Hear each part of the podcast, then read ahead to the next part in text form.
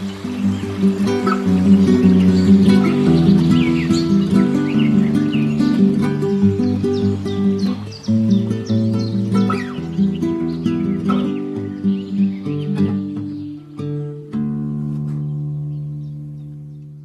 Hallo liebe Hörerinnen und Hörer einer weiteren Folge der Interviews for Future, des Podcasts der Scientists for Future Leipzig. Heute wird es wieder sehr spannend, wie so oft. Und heute widmen wir uns ähm, der Frage, wie äh, Wissenschaft gegen gewisse Widerstände auch durchaus, ähm, sag ich mal, sichtbar wird. Es geht um den IPCC-Report ähm, der Working Group 3 des sechsten Berichts des Weltklimarats und es geht um ähm, Scientist Rebellion. Und dafür eingeladen habe ich mir Nana Maria Grüning und Franziska Elmer. Hallo. Hallo. Hallo. Ja, erstmal ähm, zu euch. Ähm, Nana, du bist Moleka Molekularbiologin an der Charité in Berlin. Franziska, du bist Meeresbiologin aus der Schweiz. Wo genau? Ähm, aus, also ich habe an der ETH in Zürich studiert und ähm, bin aus der Innerschweiz, also Kanton Schweiz am Vierwaldstättersee. Und im Moment wohne ich in Mexiko. Okay. Aber ihr sitzt mir gerade beide gegenüber äh, an einem Bildschirm. Seid ihr beide in Mexiko oder? Nein, ich nee. bin in, in Deutschland diese Woche für ein Meeting mit der mit dem Startup, wo ich ähm, arbeite. Okay. Ja, und bei Nana, dir habe ich quasi die richtigen Sachen erwähnt. Gibt es noch was, was du von dir aus auch vielleicht über dich noch sagen würdest wollen? Mm, nö, ich habe halt Biologie studiert, ganz klassisch auf Diplom, mit allem, was dazugehört, Botanik, Zoologie. Bin dann äh, über meine Doktorarbeit an die Molekularbiologie gegangen, äh, gekommen, habe in England noch geforscht, in Cambridge und mache jetzt weiter an der Charité, genau. Ja, und ihr seid äh, zwei Gesichter hinter äh, Scientist Rebellion und Scientist Rebellion hat ja auch den IPCC äh, Reporter beziehungsweise den ähm, der Working Group 3 den Ausschnitt vorveröffentlicht, obwohl der gar nicht äh, veröffentlicht werden sollte. Also ihr macht auch Dinge außerhalb von eurem direkten Bereich, ähm, also jetzt Molekularbiologie, Meeresbiologie. Ähm, warum engagiert ihr euch auf diese Art und Weise? Weil äh, absolut keine Zeit mehr ist und wir keinen anderen Ausweg mehr sehen. Also wir befinden uns halt im Zusammenbruch des Weltklimas und der Ökosysteme und es ist einfach dieses Zeitproblem, was mich jetzt dazu bewegt hat, dass äh, ich lauter werden muss und mehr wirklich Widerstand leisten muss. Ja, ja bei mir ist das ähnlich. Also im 2019 habe ich mir gesagt, ja, was ist dir eigentlich wichtig? Also eben der Klimawandel und die, der Verlust der Biodiversität, das hat man dann ja richtig gespürt und auch mit dem IPCC-Report von 2018 und den Jugendlichen, die dann auf die Straße gingen, da wusste man, ja, man muss ja wirklich was machen und man wird ja dann auch in der Zukunft gefragt, was hat man in dieser Zeit gemacht? Und das ist ja jetzt die Dekade, die am wichtigsten ist für unsere menschliche Rasse und unsere menschliche Zukunft. Also in der ganzen historischen Zeit hatten wir nie eine Dekade, wo wir so viel Einfluss haben auf was ähm, für, für unsere Generation, aber auch die Generationen, die kommen, was für ein Leben die haben werden.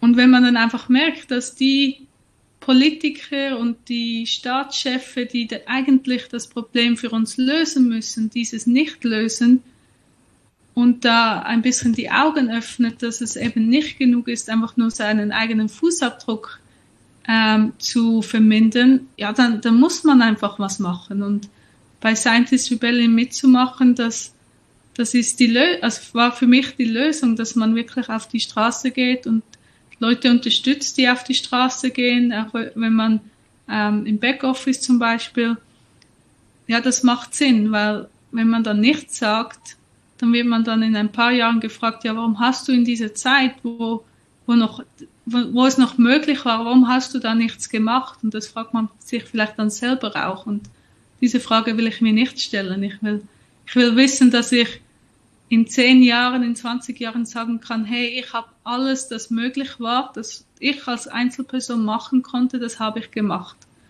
Und wenn wir dann das nicht schaffen, dann bin ich wenigstens nicht schuld, dass wir das nicht geschafft haben.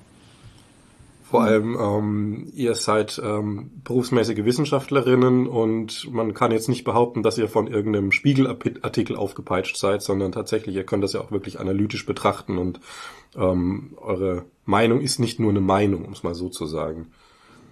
Genau, ja. Wir sehen halt diese riesige Lücke zwischen dem, was man schon weiß, was man schon so lange weiß und wie unglaublich träge die Politik ist. Und also für mich ist jetzt der zivile Ungehorsam wirklich die logische Konsequenz daraus.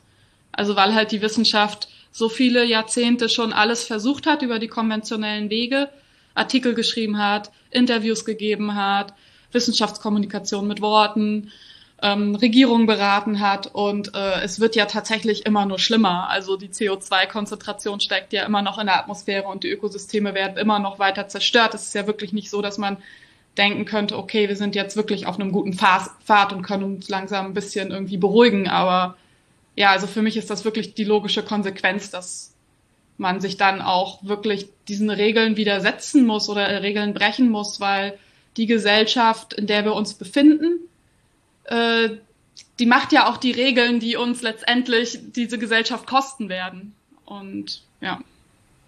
Naja, gibt es auch ein schönes, ich glaube, Einstein-Zitat sogar, dass ähm, der Gedanke, mit dem man ein Problem geschaffen hat, nicht der Gedanke der Lösung sein kann.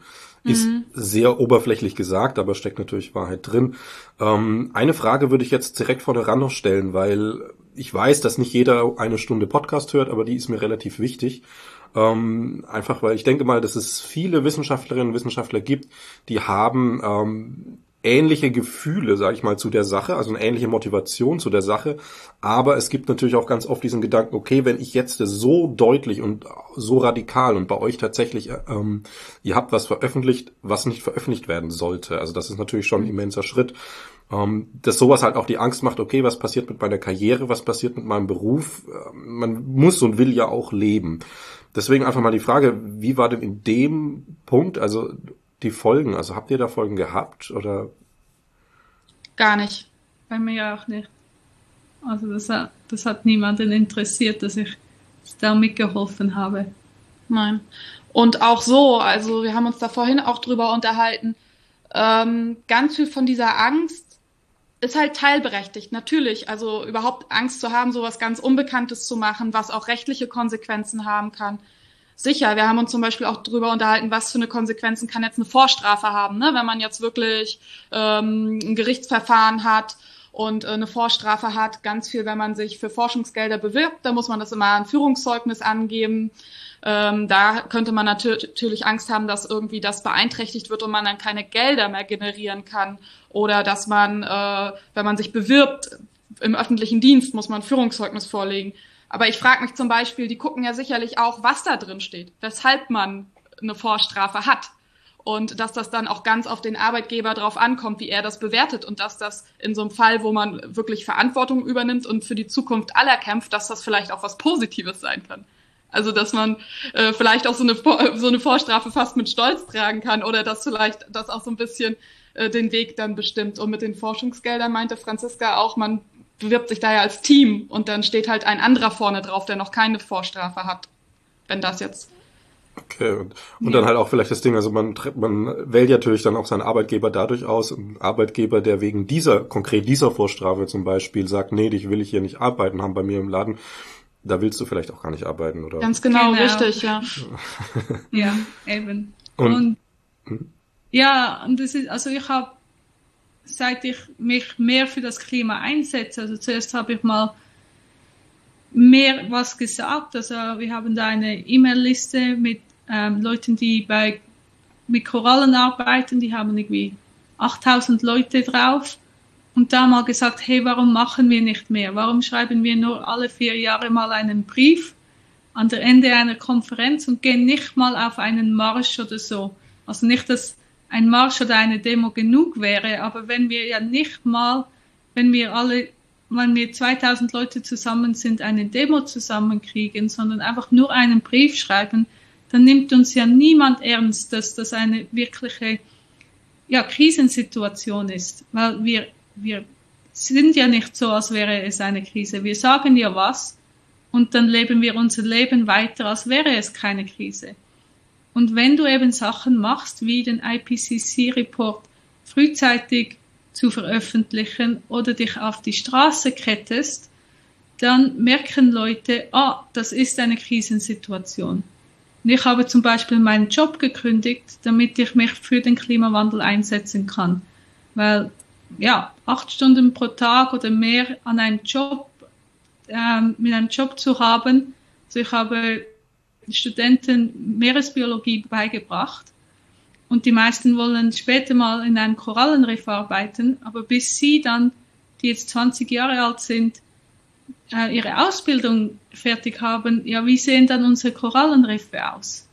Wie sehen die Korallenriffe aus in zehn Jahren, wann ich auch noch einen Job haben will? Und das Einzige, das für mich Sinn gemacht hat, war, äh, meinen Job zu kündigen und mich dafür einzusetzen, dass wir jetzt was gegen den Klimawandel machen, weil sonst ist mein Job weg. Und dann bringt es auch nichts mehr. Und da habe ich eigentlich ganz viele positiven positives Feedback gekriegt von meinen Kollegen, als, als ich diese Sachen ja, an, angekündigt habe. Die fanden das echt alle super. Auch viele Kolleginnen, die Professoren sind und die hoch angesehen sind. Jetzt ist da einfach noch da, ja, die, der nächste Schritt ist, dass sie das auch tun werden und nicht nur applaudieren, sondern auch mitmachen. Genau. Und du hast sogar einen TEDx-Talk bekommen genau. und das war eigentlich ein Karriereboost letztendlich. Ja. Also natürlich, ähm, also vielleicht, vielleicht einfach gesagt, so, so ein Karriereboost in der Richtung, auf dem man natürlich mit auf beiden Beinen selber stehen muss. Du hast jetzt nicht diesen, diesen, ich gehe einfach früh hin und mache meinen Job, Job mehr, sondern musst natürlich mhm. selbstbestimmter arbeiten, aber das ist natürlich auch eher von, also die Typfrage, keine Frage, aber halt durchaus von Vorteil. Ja, aber das kennen wir doch in der Wissenschaft. Wir haben doch eh alle auf befristeten Verträgen und müssen uns ständig drum kümmern, wie es weitergeht. Also. Ja. Selbst als Professor musst du auch immer deine Gelder wieder alle paar Jahre einwerben. Das ist ja fast wie eine Selbstständigkeit. Also man kann, ja. Das haben wir ja eigentlich auch gern. Also ich glaube nicht, dass Menschen, die in der Forschung sind, gerne ein Mikromanagement haben, das ihnen sagt, was sie genau machen müssen. Also die meisten Leute, die haben ja gerne einen Job, wo sie selber bestimmen können, was für Forschung sie machen wollen und wo sie sich einsetzen.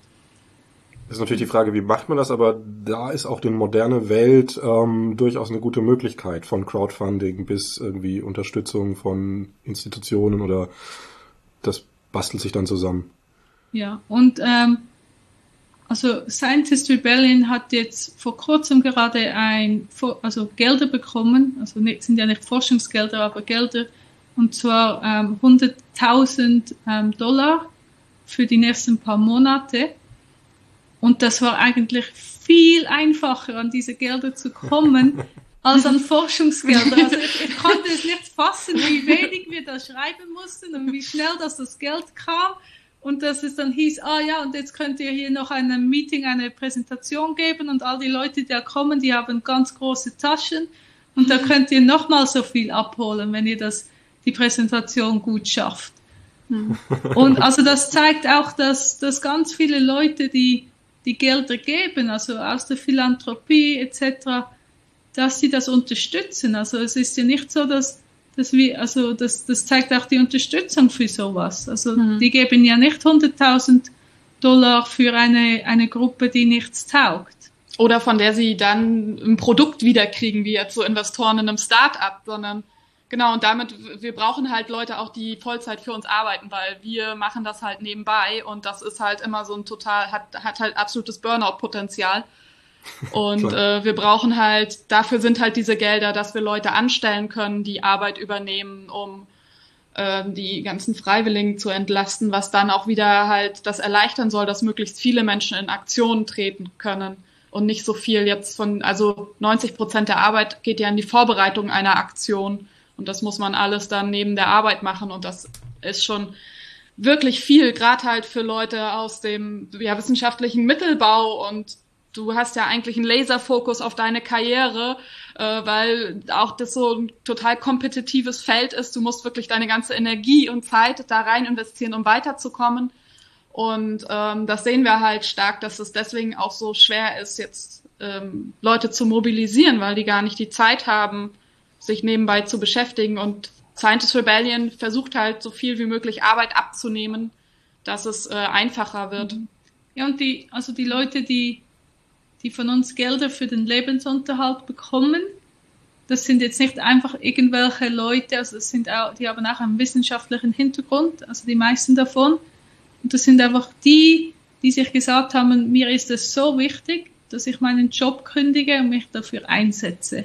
Aber die vielleicht nicht wie ich, als ich das gemacht habe, die finanziellen Mittel haben, um sich selbst zu finanzieren für ein Jahr.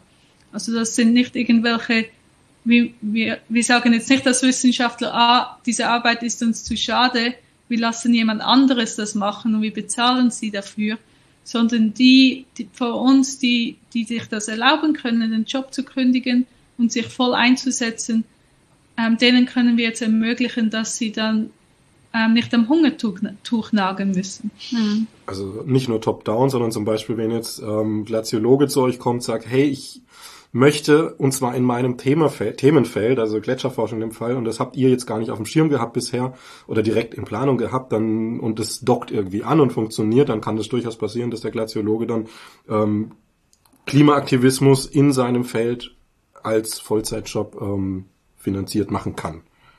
Genau, ja. ja. Also wir sind sowieso total das so horizontal organisiert. Das macht das Ganze auch ein bisschen chaotisch, aber wir geben uns viel Mühe, das so langsam ein bisschen strukturierter hinzukriegen.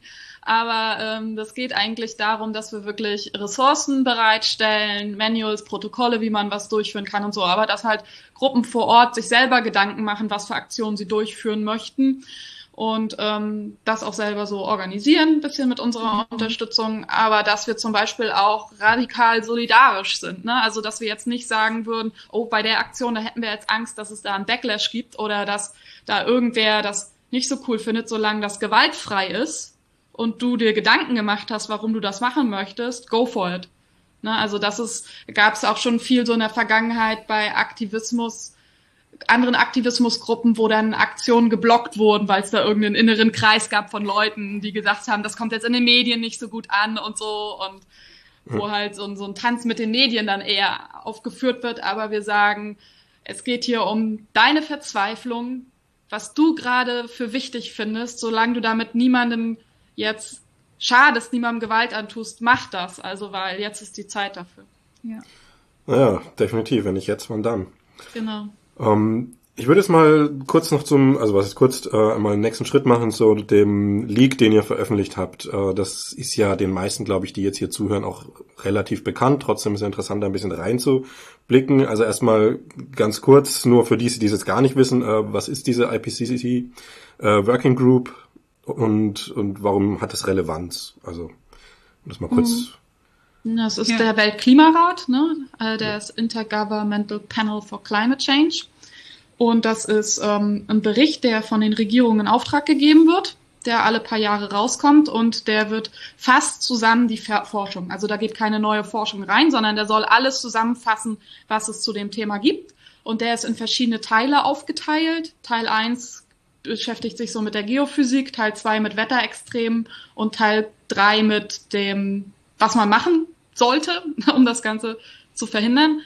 Und äh, dass äh, jeder Teil besteht aus mehreren hundert Seiten und die werden dann nochmal zusammengefasst in der sogenannten Summary for Policymakers, die Zusammenfassung für die Regierungen.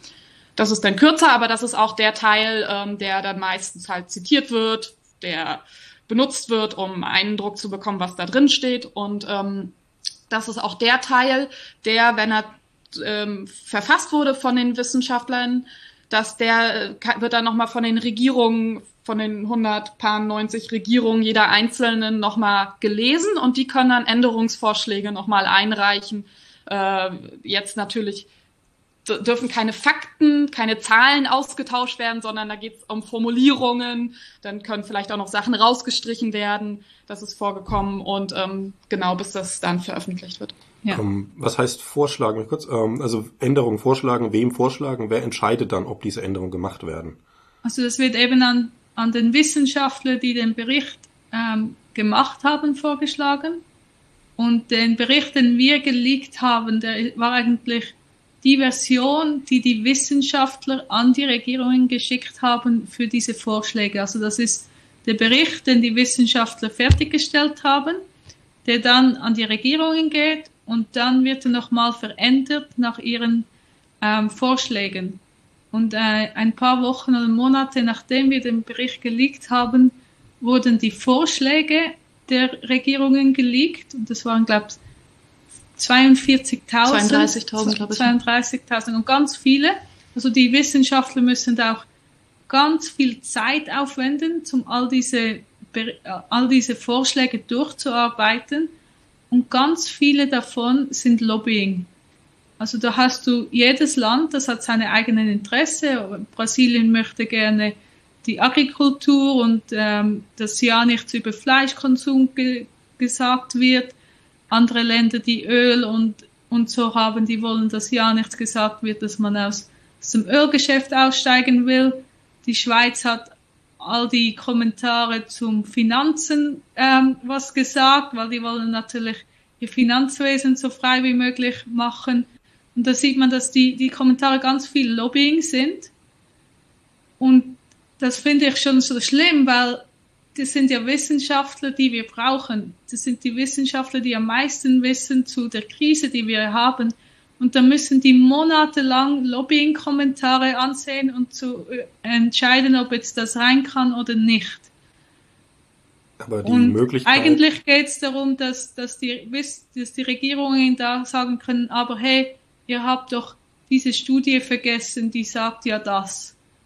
Aber um das geht's den Regierungen gar nicht. Die wollen einfach durch Lobbying den ganzen Bericht verwässern.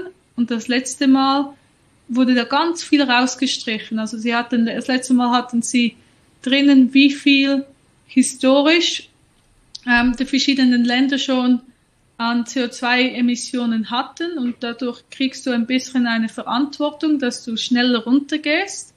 Und das wollten all die europäischen Länder und die USA nicht, weil sie stehen da schlecht da. Das wurde alles rausgestrichen. Und dann war auch drin, was jetzt, welche Länder jetzt viel ähm, emittieren und das wollten Länder wie Indien und China nicht drin. Das wurde auch rausgestrichen. Da wurde der ganze Bericht viel neutraler und zeigte nicht, wer eigentlich dafür verantwortlich ist. Nur mal, um den Prozess ein bisschen zu verstehen. Also jetzt ähm, wird der Bericht verfasst, wird an die Länder geschickt. Die Länder machen die Vorschläge, geben die Vorschläge zurück. Also letztlich als Bittsteller, bitte nehmt das und das raus. Da könnten natürlich die verfassenden Wissenschaftler erstmal sagen, so, nö, wir lassen das jetzt einfach, wie es ist. Unsere mhm. ganzen Vorschläge einmal drüber geschaut. Okay, ist viel, aber die Frage ist natürlich, wie genau schaut man hin? Ähm, und können das einfach abblocken, sage ich mal. Warum mhm. passiert das nicht? Ja, also erstmal, ich denke mal, Wissenschaftler sind auch nur Menschen und ähm, es gibt Klar. da unglaublich viele, die daran mitarbeiten und es gibt auch innerhalb der Wissenschaft viele Debatten, wie viel man sich auf diese Regierungskompromisse einlassen sollte und nicht. Also da hat Wolfgang Kramer im 1,5 Grad Podcast auch in der Folge zur Wissenschaftskommunikation was gesagt. Der ist halt selber auch IPCC-Autor und sagt, es gibt halt schon so ähm, Debatten, dass äh, viele sagen, sie machen da nicht mal mit, dass sie das den Prozess boykottieren, ne? weil viele sagen so, okay, das ist irgendwie der Prozess ist flawed oder es, der ganze Bericht wird ja auch nicht ernst genommen. Also man hört davon eine Woche lang was in den Nachrichten, dann wird da viel berichtet und darüber, danach dann wieder nichts. So, also das war auch so ein Grund, das dann zu leaken, um die, ähm, die Aufmerksamkeitsspanne der Medien darauf zu erhöhen. Mhm mhm. zu erweitern. Und ähm, wie gesagt, da gibt's auch innerhalb der IPCC-Autoren viele Diskussionen, also wie man das machen sollte und nicht. Und man darf halt letztendlich auch nicht vergessen, dass es von den Regierungen Auftrag gegeben wurde. Ne? Also die machen irgendwie auch so ein bisschen und, die Regeln. Und der IPCC-Report geht ja erst raus, wenn alle Regierungen dem zustimmen. Mhm. Also da kann natürlich auch sein, wenn du dann ihre ihre Kommentare nicht annimmst, mhm. dass sie dann das blockieren.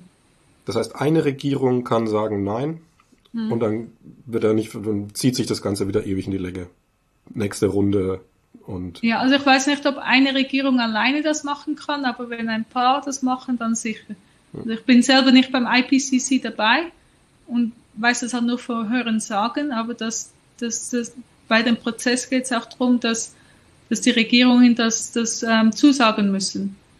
Und ja, ich bin jetzt nicht ganz sicher, ob es eine Regierung alleine machen kann, aber wenn da mehrere Nein sagen, dann kommt er nicht raus. Ja gut, da wird wahrscheinlich nur die USA reichen oder solche Regierungen, die halt größeren Einfluss haben. Und ähm, Nana, wie du ja auch schon gesagt hast, sind Menschen. Also keine Ahnung, dass jetzt dann ähm, eher eine filmische Vorstellung ist, aber man kann sich natürlich schon denken, dass dann hier und da auch mal Druck gemacht wird. Also im mhm. Hintergrund, Sachen, die wir nicht mitbekommen. Also wenn man so sieht, wie die Ölstaaten zum Beispiel ähm, so mit äußeren Problemen umgehen, da mhm. will ich nicht unbedingt der Wissenschaftler sein, der entscheidet, dass deren ähm, Kritik nicht angenommen wird. Ja, und wir kennen das schon von einer kleinen Gruppe, auch bei Science, wie schwer das ist, mal alle auf eine Seite irgendwie zu kriegen, also ja. mal irgendwie zu einem Konsens zu kommen auch. Also wenn da jetzt hunderte Wissenschaftler sind mit den ganzen Regierungen, also stelle ich mir schon ganz schön kompliziert ja. vor. Und auch je nachdem, wie viel die Regierung zu sagen hat für die Forschungsgelder, die du kriegst. Das ist vielleicht in Europa weniger ein Problem, auch wenn wir Horizon Funding haben, das ja von den Regierungen kommt, aber das, das wird ja ziemlich unabhängig davon gemacht, von was du beim IPCC-Report annimmst oder nicht. Ich denke, wenn du von einem anderen Land bist, wo, wo ein bisschen mehr autoritär ist, dann ist das vielleicht auch ein Problem. Und dann sagst du dir vielleicht auch, ah nein, ähm, dieser Kommentar, dann ist Ihnen wichtig, da sage ich ja, damit ich meine Forschungsgelder nicht verliere. Aber das ist eher Spekulation. Spekulation. naja, sicher, klar. Aber ähm, letztlich ist es, es ist ein logischer Schluss, der durchaus so sein kann. Also belarussischer Wissenschaftler zum Beispiel, der gegen Belarus dann argumentiert und das wird dort mhm. bekannt. Ähm, es bleibt Spekulation, aber letztlich ähm, kann man ja auch sagen, dass auch der Klimawandel die Folgenspekulation sind, aber halt in einem Spektrum, das wir doch abschätzen können. Mhm. Wobei da Spekulation vielleicht das falsche Wort wäre. Mhm. ähm, ich hoffe, das schneidet jetzt keiner exakt so raus. Ähm, was waren denn die Folgen des Leaks? Also jetzt ihr habt von euch schon erzählt, was, was, was bei euch so passiert ist, aber was waren denn die Folgen, so das Echo, sag ich mal, außerhalb in der Medienwelt, das haben wir mitbekommen, ähm, aber meinetwegen auch in Politik und Wissenschaft. Habt ihr da was mitbekommen? Hm, wir haben ge äh, gehört, dass das irische Parlament hat den äh, Leak diskutiert im Parlament zum Beispiel. Also der wurde mhm. von auch von jetzt als Beispiel einer Regierung mindestens äh, schon mal zitiert. Wir, uns ist es halt nicht möglich, da einen globalen Überblick zu haben, so auch in welchen Medien jetzt in anderen Ländern, wo wir gerade nicht so halt sind, ähm, das mitbekommen, wie viel das jetzt dann schon diskutiert wurde. Äh, sicherlich hätte es noch mehr öffentliche Diskussionen bereits geben können, auch gerade was so Wachstumskritik angeht, die Rolle des globalen Nordens und so. Aber wir fanden, dass er schon, der League schon Aufmerksamkeit gefunden hat. Also schon auch jetzt in Vorbereitung auf COP26, währenddessen und danach und so konnte man auch die Texte schon benutzen, um halt zu gucken, halt, wie, wie, wie hat das jetzt Gewicht, was da beschlossen wird jetzt im Hinter vor dem Hintergrund halt dieses Teils des IPCC-Berichts. Von daher, ja, war ja, das schon hilfreich, den Text zu haben, auch für uns, für den, für den Aktivismus auch viel, ja. also für Aktivistengruppen. Viele Argumente, die da drin stecken. Genau, einfach. ja. Ja, und auch, auch uns als, als Scientist Rebellion hat das eigentlich sehr viel Aufwind gegeben mit den Medien. Also vor allem hier in, in Deutschland wurden wir, hatten wir viele Interviews zum Leak und seit dann auch viel mehr, dass zum Beispiel Nana in einen Podcast eingeladen wird. Mhm. Was ich denke, wäre, wäre nicht passiert, wenn wir das Leak nicht, nicht hätten. Mhm. Und dass wir mehreren Leuten about, über Scientist Rebellion erzählen können und über ähm, ja, gewaltfreien ähm, Aktivismus und dass mehr Leute diese, diese Optionen sehen und sich Gedanken machen, ob sie damit machen wollen. Ja, also als Aktion war es super erfolgreich. Als Aktion jetzt. Und es ist ja auch keine abgeschlossene Aktion. Also der, die offizielle Veröffentlichung, die ist jetzt irgendwann Ende, also jetzt in der nächsten ein, zwei Wochen, ne, ist sie angesagt setzt. Ende März, Anfang April. Ah, okay, jetzt verschoben nochmal. Ah nee, dann hatte genau, ich okay, alles klar, alles klar. kommt jetzt, der Zweier kommt. Hm? hm ah, so, okay. Zweier kommt jetzt und der Dreier ist dann Ende März, Anfang April und seid ihr da auch schon, sag ich mal, in den Startlöchern, ähm, sag ich mal, sehr, sehr also was ich mir jetzt so vorstelle, was medienwirksam sein kann, ist natürlich ähm, grafisch einfach, klar und ersichtlich aufbereitete Vergleiche. So, mhm. solche Sachen. Ja, also da sind wir, da, da freuen wir uns natürlich schon drauf und sind auch sehr gespannt, wie das sich verändert. Und also wir haben das Datum, es kommt glaub, glaub, also von so wie wir wissen, kommt das am 4. März 4, 4. April. 4. 4. April, ja, 4. April kommt das raus. Und das haben wir uns ganz rot angestrichen in unserer Agenda, damit wir natürlich dann Zeit haben, das zu vergleichen und dann auch direkt ähm, eine Pressemitteilung zu schreiben zu dem Vergleich. Und dann zwei Tage später haben wir unsere ähm, Aprilrebellion geplant. Die nächsten Aktionen. Die mhm. nächsten Aktionen. Und das, das ist dann mit, mit Extinction Rebellion zusammen oder? Nee. Nee, macht ihr nee, selber. selber. Ja, und das wird halt größer jetzt noch. Also wir planen so 1000 Wissenschaftlerinnen ähm, zu mobilisieren, die wirklich zivilen Ungehorsam durchführen. Auf, ich glaube, wirklich fast allen Kontinenten, in ganz vielen Ländern. Mhm.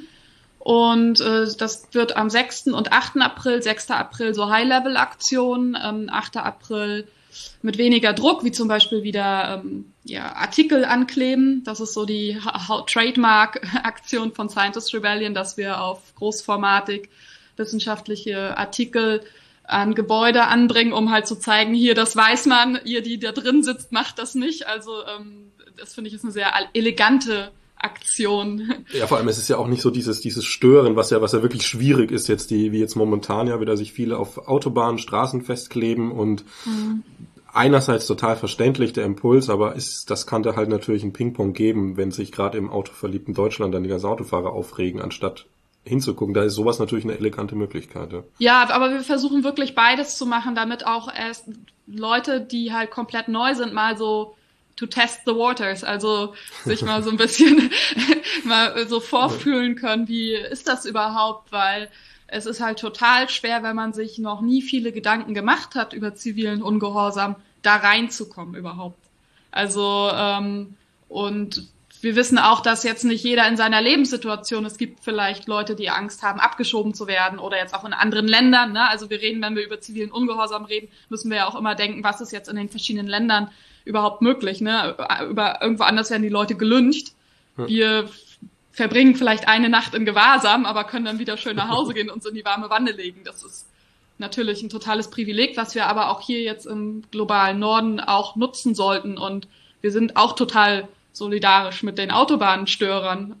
Also wir überlegen auch wirklich über eine solidarische Aktion mit denen, weil wir das halt für total unerlässlich sehen, dass man das auch macht. Also ich habe halt schon auch viel äh, Regierungsgebäude mit blockiert und eine Aktion am Landwirtschaftsministerium gemacht, weil ja dann immer gesagt wird, so ihr stört den Verkehr, macht das doch bei der Politik. Aber die Aktionen finden halt irgendwo im Nirgendwo statt, in so einem Vakuum zwischen Öffentlichkeit und Politik. Weil das ist halt am Gebäude draußen. Diese Gebäude sind riesig. Die Leute nehmen andere Aus- und Eingänge. Die kriegen überhaupt nicht mit, was da unten, wo sich die Securities und Polizei drum kümmert. Also ich war mal ähm, bei einer Blockade vom Landwirtschaftsministerium, das habe ich auf der Arbeit erzählt und von einem Kollegen, die Frau arbeitet in dem Ministerium, da meinte er, ah ja, sie hat was gesagt, da war irgendwas, aber wusste auch nicht genau, was da jetzt los war.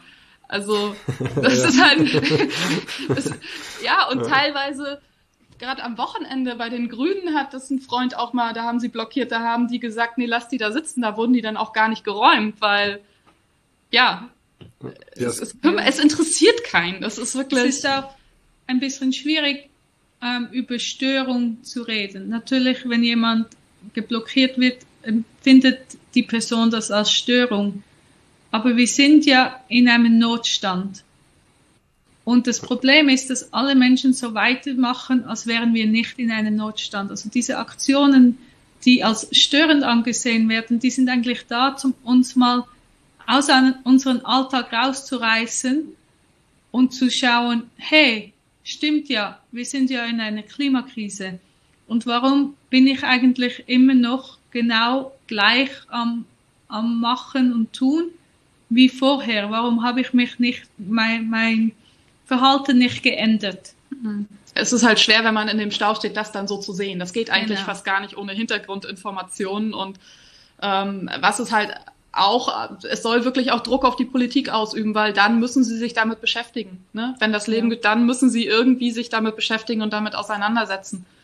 Aber es gibt ja auch andere Leute, die die Unfälle ähm, verursachen. Also die, viele Autounfälle sind ja verursacht, weil, weil ähm, vielleicht kein spezieller Grund da ist, aber andere Autounfälle werden verursacht, weil die Person rast oder am Handy ist oder am Telefon oder vielleicht betrunken ist. werden die auch als Störfälle angesehen, weil die Störung da ist ja auch genau die gleiche. Ja, das ist ein interessanter Punkt, weil das ist ja so, das ist im System halt ganz normal und ich würde jetzt mal behaupten, dass es deutlich mehr Staus wegen ähm, vermeidbarer Unfälle gibt, einfach ne, vermeidbar jetzt nicht Zufall vermeidbar, sondern tatsächlich, wie du sagst, irgendwie betrunken gefahren, zu schnell gefahren, Handy, also Sachen, die, die genauso ähm, in einem Ver Verbotslevel in Anführungsstrichen sind, wie jetzt ziviler Ungehorsam. Mhm. Und ähm, ja, das nehmen wir halt so mit, als gehört halt dazu zum Leben. Also mhm. und das, das Handy haben wir ja noch nicht so lange. Also ja. das gehört noch nicht so lange dazu zum Leben. Also vielleicht in ein paar Jahren gehört das halt auch dazu zum Leben dass, dass da jemand die Autobahn blockiert hat, weil wir uns noch nicht um den Klimawandel ge, ähm, ja, weil, weil wir uns halt zu wenig um den Klimawandel kümmern. Um, ja. Und wenn du keinen Bock auf Stau hast, fahr kein Auto. Also gerade gerade im, im Stadtverkehr, wo wirklich äh, die Alternative da ist des öffentlichen Nahverkehrs. Und wie du gesagt hast, da bei euch werden jetzt die Steinschläge äh, in der Schweiz nehmen zu durch, den, durch die Klimakrise mhm. und die ganzen Straßen sind wochenlang gesperrt, weil ihr da nicht durchkommt. Das also ja, wo ich, wo ich her bin, ein kleines Dorf. Es hat halt zwei Straßen, die vom Dorf weggehen. Ähm, auf der einen Seite von der Straße hast du den Berg, auf der anderen Seite hast du den See. Und durch die Klimakrise gibt es halt viel mehr Steinschläge, also die hat es früher auch schon gegeben. Und dann muss zuerst der Steinschlag geräumt werden und dann muss der ganze Berg gesichert werden und das geht zum Teil mehrere Tage oder mehrere Wochen. Und dann hast du halt nur noch die andere Seite, wo du rumfahren kannst. Du musst dann, wenn du im Nachbardorf arbeitest, bist du dann 45 Minuten länger unterwegs oder musst auf ein Boot umsteigen, aber das geht dann auch nur zwei extra Fahrten pro Tag. Also du, du bist dann wirklich eingeschränkt durch die Klimakrise. Und wenn jetzt Leute auf die Straße gehen, um zu protestieren und andere Leute dann vielleicht mal eine Stunde zu spät kommen zur Arbeit an einem einzigen Tag, damit wir dies verhindern können, dass dies noch schlimmer wird, dann finde ich das ähm, angebracht und ähm, ja, das Ausmaß davon ist, finde ich, angebracht. Hm. Ja, und wie immer gesagt wird, so, ja, aber ich muss ja zur Arbeit kommen, ihr seid wahrscheinlich irgendwie arbeitslose Hippies und ihr habt kein Verständnis mit der arbeitenden Bevölkerung. Nur mal so, ne? Also ich habe letztes Jahr gute drei Wochen meines Jahresurlaubs für irgendwelche Aktionen auf der Straße verbracht. Also jeder in Deutschland hat das Recht auf bezahlten Urlaub und hätte auch die Aktion, äh, diese Option. Und ich denke mal, ist nicht die viel wichtigere Frage, warum das nicht gesehen wird und warum die Menschen, die sich da aufregen, nicht mit uns zusammen auf der Straße sitzen, weil sie auch verstehen, wie schlimm es ist.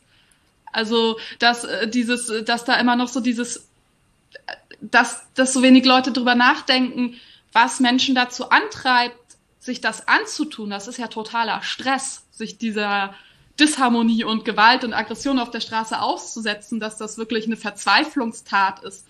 In, ja, ja, und ja. du hast ja nicht nur Urlaub genommen an diesen Tagen, du hast auch ganz viele Wochenende und mhm. Abende nach der Arbeit hast du dich dafür vorbereitet und mhm.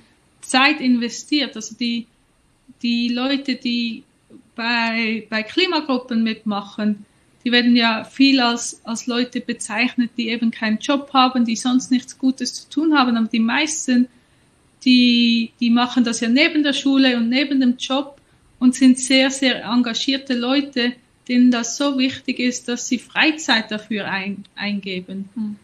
Und wir würden halt als Scientist Rebellion deshalb auch, also wir tragen ja immer so ein Laborkittel, dass man das gleich sieht, dass wir ja. auch aus der Arbeitswelt kommen, halt in unseren äh, Aktionen und dadurch, dass wir den zivilen Ungehorsam machen, auch ähm, andere Aktivistengruppen und Aktionen legimatisieren, dass, dass wir wirklich auch auf Fotos drauf sind und das nicht nur sagen, wir finden das gut, was dann in der Öffentlichkeit vielleicht gar nicht so ankommt, sondern wenn wir dabei sind und uns zu erkennen geben, hat das halt einen viel solidarischeren Effekt, als wenn das im Hintergrund gesagt wird, ja, finden wir gut, dass die das machen. Und gerade auch mit den ähm, School Strikers, mit Fridays for Future und so, wir als Wissenschaftlerinnen, da haben wir uns auch vorhin drüber unterhalten, spätestens seitdem die auf der Straße sind, müssten wir doch eigentlich sagen, shit, so, die machen das nur, weil wir es nicht hingekriegt haben. Und wir sollten mit da vorne dabei sein. Also man muss doch irgendwie auch ein moralisches Problem damit haben, dann Kinder vorzuschicken, die die Message vermitteln und sollte da wirklich dann sagen, wir haben da vielleicht was verpasst und uns spätestens dann jetzt anschließen auch. Ja, das ist auch ein guter Punkt. Also mit den Kindervorschicken sowieso. Also das, das, ich meine, man hat sie nicht vorgeschickt, sie sind erstmal vorgegangen, aber jetzt versteckt sich halt auch viel dahinter. Ja. Ähm, das ein großes Feld will ich jetzt mal gar nicht aufmachen. Ich denke, das ist einfach mal Gutes erwähnt zu haben. Mhm. Ähm, aber auch was du vorhin gesagt hast, also wir beide irgendwie auch dieser Stress, also äh, es ist von außen, ne, haben oftmals viele Leute den Eindruck so, okay, das sind Leute, die brauchen Randale für, damit es ihnen gut geht und ähm, mhm. ansonsten haben sie nichts zu tun, sitzen den ganzen Tag zu Hause und saufen Oettinger oder Sternburg-Bier, so in der Art, ne? Mhm. Ähm, was halt nicht, gibt sicher auch ein paar, okay, aber äh, was mhm. halt einfach nicht, nicht die Masse ist. Ähm, jetzt mal andersrum gefragt, also ihr setzt euch, Maya Göbel hat es glaube ich auch mal sehr schön im Interview gesagt, wollt, glaubt ihr, wir wollen euch die SUVs wegnehmen? Mhm. Ähm, nee, natürlich nicht, wir würden es euch gerne lassen, aber es geht halt nicht, so in der Art. Mhm. Ähm, Jetzt mal andersrum gefragt, wenn, wenn du jetzt Wissenschaftlerinnen und Wissenschaftler siehst, die sich zwar engagieren, aber sag ich mal, auf einem sehr sanften Weg. Also ich, ich will da jetzt nicht, das klingt schnell nach Vorwurf, ich will da nicht in eine Vorwurfsrichtung mhm. gehen, sondern einfach mal ein bisschen analytisch drauf gucken. Ähm, steckt da viel, also wo, warum machen die meisten Wissenschaftler das so? Ist es vielleicht diese unbegründete oder auch begründete Angst beruflich? Ist es einfach ein Unverständnis für wo das Problem schon steht. Also wir haben bei Scientists for Future auch teilweise Diskussionen über das 1,5 mhm. Grad Ziel, wo ich mir denke, hä, worüber reden wir gerade? Also 1,5 mhm. Grad ist doch ein Witz, brauchen wir nicht reden drüber. Mhm. Ähm, also warum so wenige, die, die, die, sag ich mal, diese, diese Drastik an den Tag legen? Ich glaube, ganz viele haben Angst vor diesem Konflikt und vor der Reaktion der Medien und der Öffentlichkeit und denken, dass diese Reaktion der Öffentlichkeit und der Medien vielleicht begründet ist oder richtig ist. Und ich glaube, dass man halt, wenn man sich dafür entscheidet, für den ähm, Aktivismus wirklich, dass man unglaublich hohes Leidenspotenzial mitbringen muss, um dann am Ball zu bleiben und das durchzuhalten. Also man macht sich halt zum Außenseiter und man wird viel belächelt. Also ich in meinem Umfeld, weil ich halt nicht wie Franziska aus der Ökologie irgendwie komme, sondern eigentlich eher aus einem Feld, wo also ich werde viel belächelt dafür und äh, viele haben auch Angst, dass sie das alleine machen und dann wahrscheinlich ausgeschlossen werden aus der Gemeinschaft. Und deswegen sage ich immer, ihr sitzt doch eh den ganzen Tag in irgendwelchen Meetings, tut euch doch zusammen. Also ähm, und gerade mit Scientist Rebellion, da gibt's ja auch schon Anschlussmöglichkeiten. Und ähm, ja, also ich glaube, das ist vielen Grund und das Grund und das kann ich verstehen, weil das unglaublich zehrend ist, sich dieser diesem Konflikt auszusetzen und dann aber wirklich Linie zu zeigen und dabei zu bleiben und dazu zu stehen und sich da nicht so schnell verunsichern zu lassen. Das ist auch etwas, wo man wirklich reinwachsen muss. Was aber auch leichter dann ist, wenn man erstmal irgendwie in Kontakt ist. Also wir zum Beispiel bei Scientist Rebellion, wir haben auch zum Beispiel einen Diskussionschat, wo über alles Mögliche dann geredet wird. Und ähm, da wächst man auch dran und ähm, gewöhnt sich fast so ein bisschen dran und ja, das macht es dann einfacher. Man ist dann auch nicht mehr so verzweifelt, weil hm. Bevor ich Scientist Rebellion gefunden habe, da habe ich immer mit meinen Kollegen, die Korallenriffe studieren, ein bisschen gekämpft, weil ich wollte, dass wir zusammen was Großes machen, damit wir wirklich gehört werden. Und ich merkte, dass das fast niemand will. Und das fand ich so schlimm, weil bei uns geht es ja darum, dass das Ökosystem, das wir erforschen und wir lieben und, und das dass wir am besten verstehen, dass das das eins der ersten Ökosysteme ist, das weggeht. Und dass auch die, die Orte, wo viele von uns wohnen, die Orte sind, wo halt die Hurricanes schlimmer werden, wo ganz viele Sachen schlimmer werden und dass uns unser eigenes Zuhause es nicht wert ist, mal was zu sagen.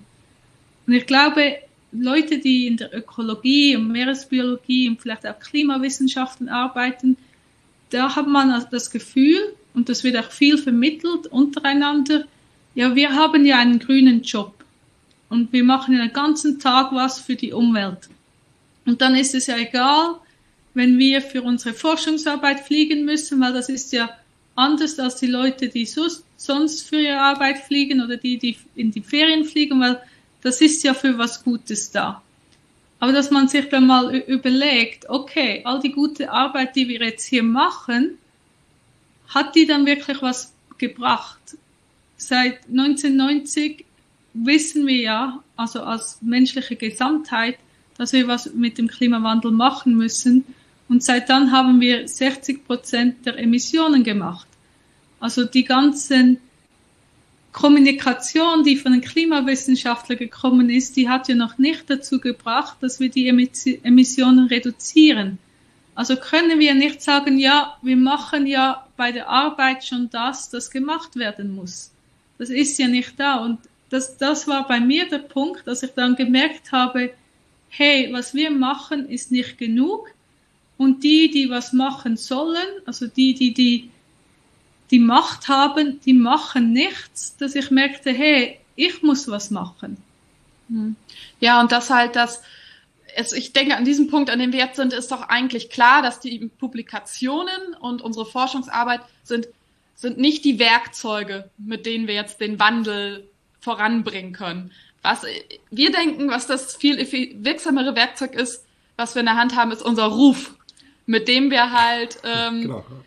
Aktivisten stärken, ihnen mehr Macht geben können, weil es ist einfach ein Machtspiel. Hier geht es um Machtverhältnisse. Darum geht's. Und wie können wir halt die Menschen stärken, die das auf der Straße ausfechten? Weil es gibt auch halt, wie gesagt, die Sozialwissenschaften sind ja klar. Der gewaltfreie zivile Ungehorsam ist wahrscheinlich das wirksamste Mittel, einen Systemwandel herbeizuführen. Das funktioniert nicht von innen heraus. Und ich finde, auch da ist man doch einfach nur konsequent, wenn man nach den Wissenschaften lebt. Ne? Und ähm, man kann auch als Wissenschaftler, wenn man jetzt geforscht hat, Interviews gegeben, alles gemacht hat, ähm, kann man nicht sagen, man hätte alles versucht, wenn man das bewiesenermaßen wirksamste Mittel auslässt. Ja, das so, ist ein das, super Punkt. Da triffst du bei mir, mir offene Türen. Also genau diese Kommunikation. Also wie, wie viel Wissenschaft halt ähm, die Wissenschaftlichkeit dann unter den Tisch fallen lässt, wenn es um die Außenkommunikation geht. Also zum genau. Beispiel eben auch dieses, dieses Ding, ähm, das, was ihr macht, macht es fühlbar. Und wir wissen, das ist erforscht, das ist psychologisch erforscht, neurobiologisch erforscht, dass das, was ich jetzt fühle, viel wichtiger mhm. ist als das, was, ich in, was in der Zukunft sein könnte. Also bestes mhm. Beispiel ist ja der innere Schweinehund, so dieser Klassiker, naja, ich rauche halt jetzt noch eine, ich weiß, ich kriege dann irgendwann Lungenkrebs. Der Lungenkrebs mhm. ist viel, viel schlimmer als diese, dieser, dieser positive Beruhigungseffekt vielleicht durch die Zigarette mhm. Also das mhm. niemals ausgleichen würde, aber es ist halt jetzt. Ist das was, was ihr auch, also was einfach, sag ich mal, zufällig mit drin hängt in euren Aktionen, dieses jetzt spürbar machen, oder ist das auch strategisch, also steckt da ein Gedanke dahinter? Nee, also es ist wirklich, dass wir sagen, äh, das, da gibt es auch Studien, dass 80 Prozent der Deutschen oder irgendwie so wissen, wir haben ein Problem mit Klima.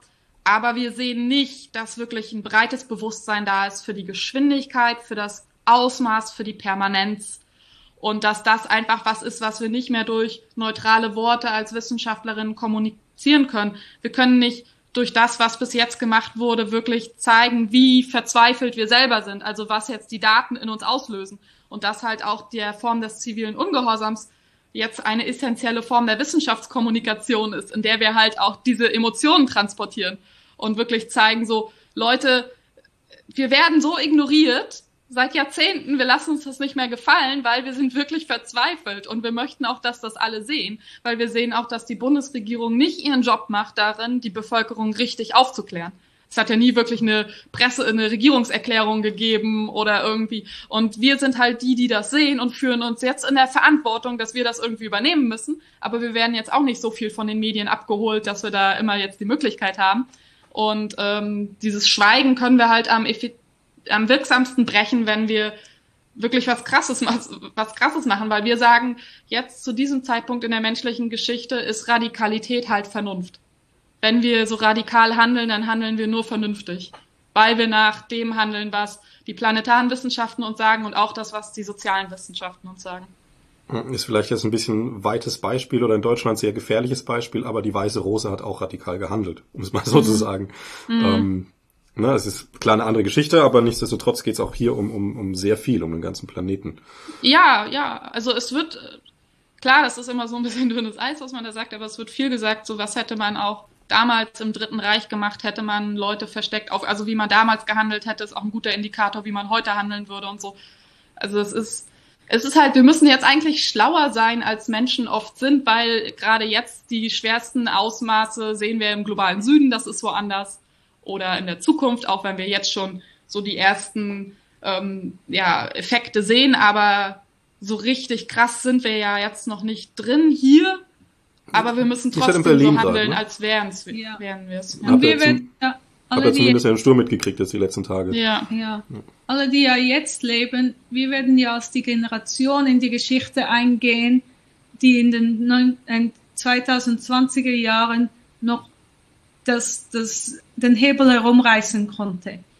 Und wollen wir als die Generation in die Geschichte eingehen, die zu faul war, die ihren Lebensstil zu, zu gerne hatte, um was für die Zukunft zu machen? Oder wollen wir als die Generation eingehen, die dieses riesige Problem, das sehr schwierig zu lösen ist, angepackt hat und irgendwie geschafft hat, das zu lösen und dass dann alle sagen, hey, die Generation, die war toll, die haben wirklich was gemacht, die zeigen, wie gut, wie schlau und wie gut der Mensch ist und wie, was, was der Mensch erreichen kann, wenn man zusammenarbeitet. Und ich glaube, als Wissenschaftler, wir sind die Ersten, die, die handeln müssen, weil wir sind ja die, die die Forschung machen und die eigentlich die Alarmglocken schlagen müssen. Und wir haben, ja, wir haben die Forschungsergebnisse an die Regierungen gegeben, die haben das nicht echt kapiert. Es wird noch nicht als eine, ein Notstand angesehen und es wird nicht mit dem Klimawandel umgegangen, so wie damit umgegangen werden muss. Also müssen wir als Forscher unsere Arbeit zuerst verändern und zwar die Alarmglocke zu schlagen, bis das wirklich durchdringt. Ja, also was ich noch dazu sagen möchte, ist einfach, dass wenn man sich das wirklich bewusst macht und sich die Literatur anguckt und sieht, wie wenig Zeit man nur noch hat. Schon allein jetzt, das ist ja schon ein aktivistischer Akt, weil man seinen Seelenfrieden opfert. Also da sind, das wollen, viele wollen davon ja eigentlich schon gar nichts hören, aus einem guten Grund, aus so Selbstschutz. Und wenn man das aber macht, also ich empfinde den Stress als enorm. Also der mhm. Stress mhm. ist so enorm. Und, also jetzt nicht nur der Aktivismus selber, sondern halt auch das Research, warum die ja, ganzen also Zusammenhänge. Der, der Stress kommt daher zu sehen, wie wenig Zeit wir noch haben, wie wenig gemacht wird von Regierungen und wie viel wir als Aktivisten machen müssen. Also, oder wie viel die Gesellschaft machen muss, in, in was für einer kurzen Zeit. Und das ist so erdrückend. Und deswegen bin ich halt selber manchmal so verzweifelt, weil ich mir denke, so bitte mach doch einfach nur mit. Ganz viele aus meinem Umfeld sagen halt so, wir haben es eh verloren. Wir können eh nichts mehr machen. Ganz, ganz viele sagen das. Und okay. ich denke mir so, ja, aber nur weil ihr nicht mitmacht. Also weil es ist doch irgendwie so, wenn, wie man auch sagt, so es wird keinen Krieg geben, wenn keiner hingehen würde. Und so ein aber bisschen das ist ja auch, also das ist ja, Entschuldigung, ich da kurz unterbreche, das ist ja auch ultra unwissenschaftlich, dieses, wir haben doch eh verloren, weil das, das ist ja eine Schwarz-Weiß-Denke, die, die, die in, im faktischen nie, nirgends existiert. Also ähm, selbst wenn, wenn wir jetzt sterben als Menschen, da, da geht Leben raus und so weiter. Jetzt nicht dass die Seele in den Himmel oder sowas, aber halt einfach ne, irgendwie Nährstoffe und so weiter und so fort. Also was man auch immer hernehmen, es ist ja, also das kann man ja einfach direkt spiegeln und sagen so, hey, also weil ich will jetzt mach's mal so deutlich, weil ich kenne das auch und viele sagen, okay, wir haben es nicht, wir, ist es vorbei. Nee, es wird immer mehr vorbei sein, wenn wir nichts tun. Genau. Mhm. Ja, also ja es, wird ja, es geht ja darum, wie schlimm wird es werden. Hm, wie viel Leben verlieren wir, ja. wie viel können wir retten. Ja, aber ja. es ist so wirklich, wie George Monbiot sagt, ich weiß nicht, ob du den kennst, britischer Journalist nee. beim Guardian.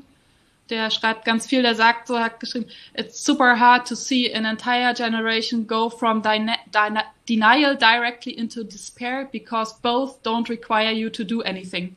Also es ist hm. hart mit anzusehen, wie Leute erst sagen, so ist gar nicht so schlimm und jetzt so, ah, ist eh alles vorbei. Weil beides, bei beiden kannst du halt inaktiv bleiben. Ne? Also bei beiden musst du dann nichts mehr machen.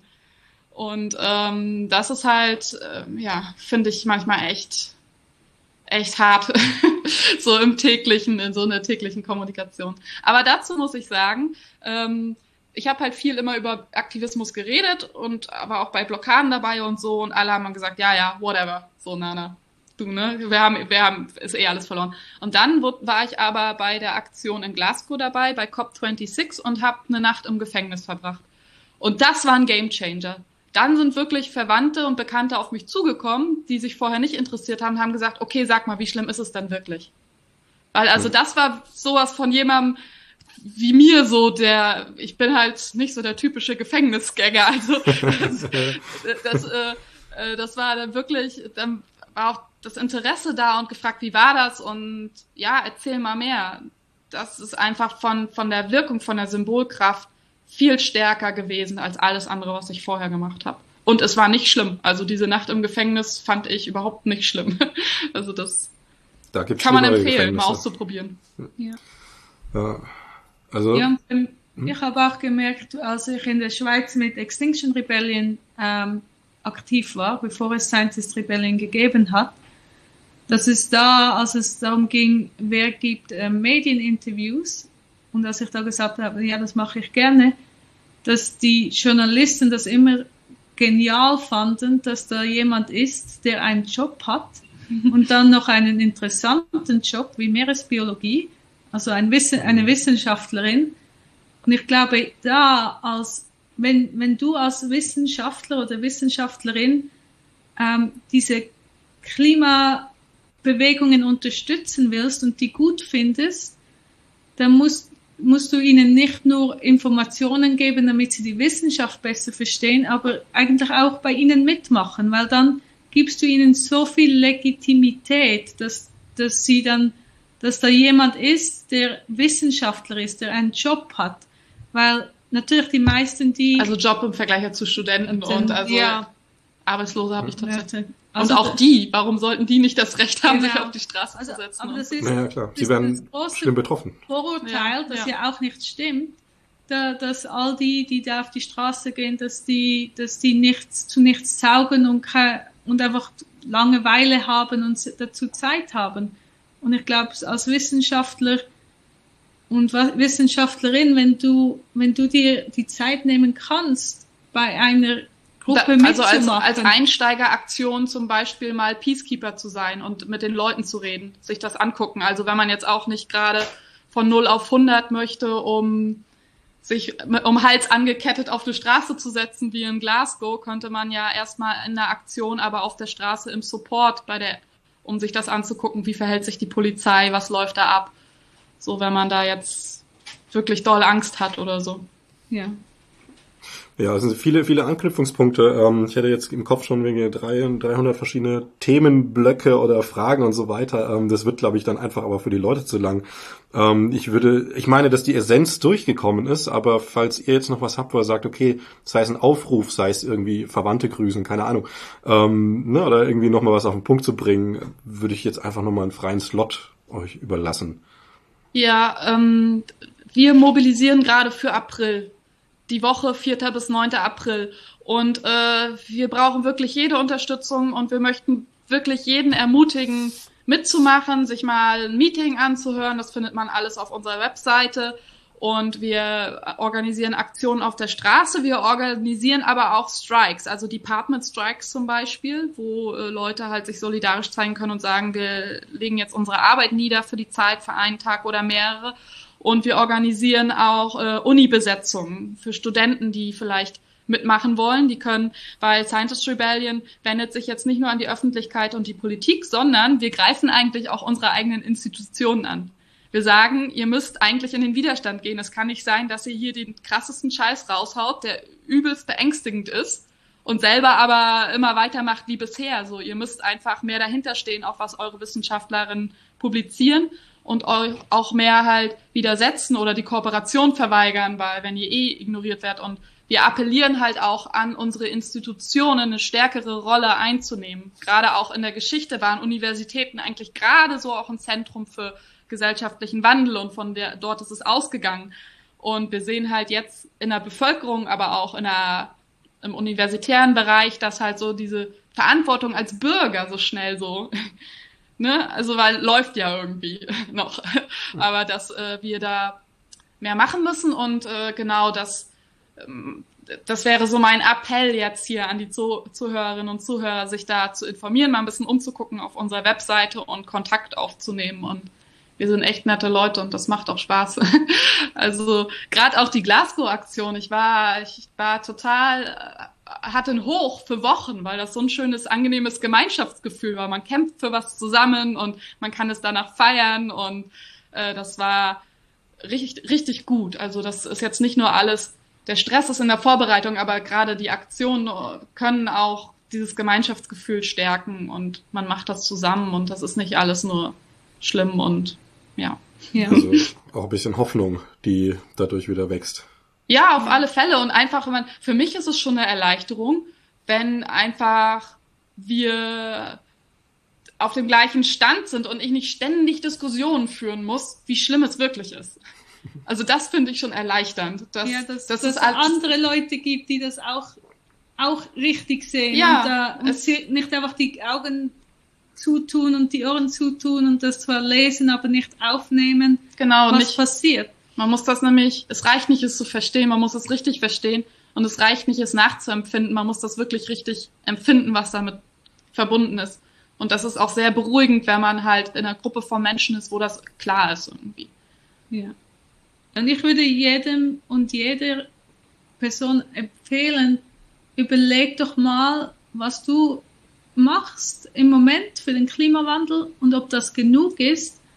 Und überleg dir mal, warum eigentlich nicht bei ähm, zivilen Ungehorsam mitmachen. Mhm. Und beide, ich und Nana, sind beides Leute, die, die nicht wirklich Regelbrecher sind. Also, mhm. und die, uns macht das nicht Spaß. Das ist nicht was, dass wir, wir waren nicht schon immer rebellisch. Also, ich war eher eine, eine Person, die immer, immer den Regeln gefolgt ist und nie Probleme hatte in der Schule oder sonst irgendwo. Also, das, aber da, dann ist eben die Krise da und du siehst, wie nichts gemacht wird und dann irgendwann ist es einfach zu viel und du sagst, mhm. irgendjemand muss was machen.